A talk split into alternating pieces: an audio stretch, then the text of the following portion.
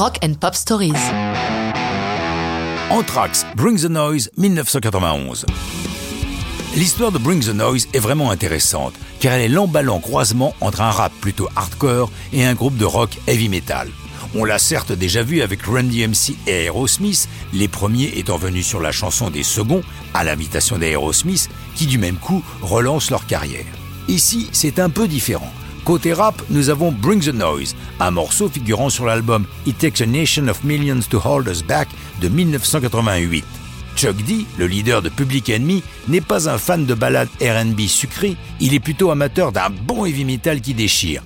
Il le proclame Le métal, c'est une attitude et une énergie que j'aime. Et puis, les groupes des métal sont malins, ils maîtrisent leur image et leur communication, c'est pour ça qu'ils maintiennent longtemps des relations étroites avec leur public. Du côté rock, nous avons Scott Yann, le guitariste d'Anthrax. C'est lui qui a l'idée de reprendre le titre de Public Enemy, dont il est extrêmement fan, n'hésitant pas à déclarer à la fin des années 80 Ils ont changé la musique. Pour moi, It Takes a Nation of Millions to Hold Us Back est aussi important que le Sgt. Pepper des Beatles ou l'album 4 de Led Zeppelin. Si vous faites une liste des disques qui ont changé le monde, celui de Public Enemy doit y figurer. On le voit, les deux entités étaient faites pour s'entendre.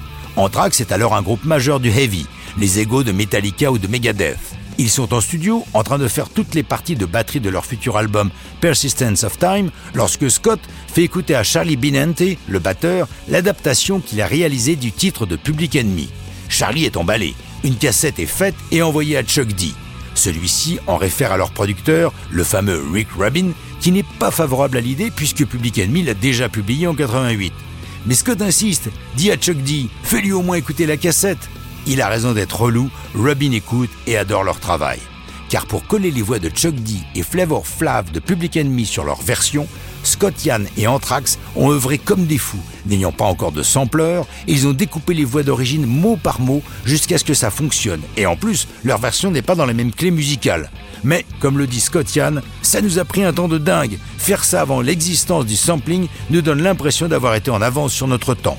Gros succès à sa sortie le 8 juillet 91, suivi d'une tournée triomphale réunissant les deux groupes, Bring the Noise booste incontestablement la carrière d'Anthrax, qui signe dans la foulée un contrat de 10 millions de dollars avec le label Elektra. Mais ça, c'est une autre histoire de gros sous et de rock'n'roll.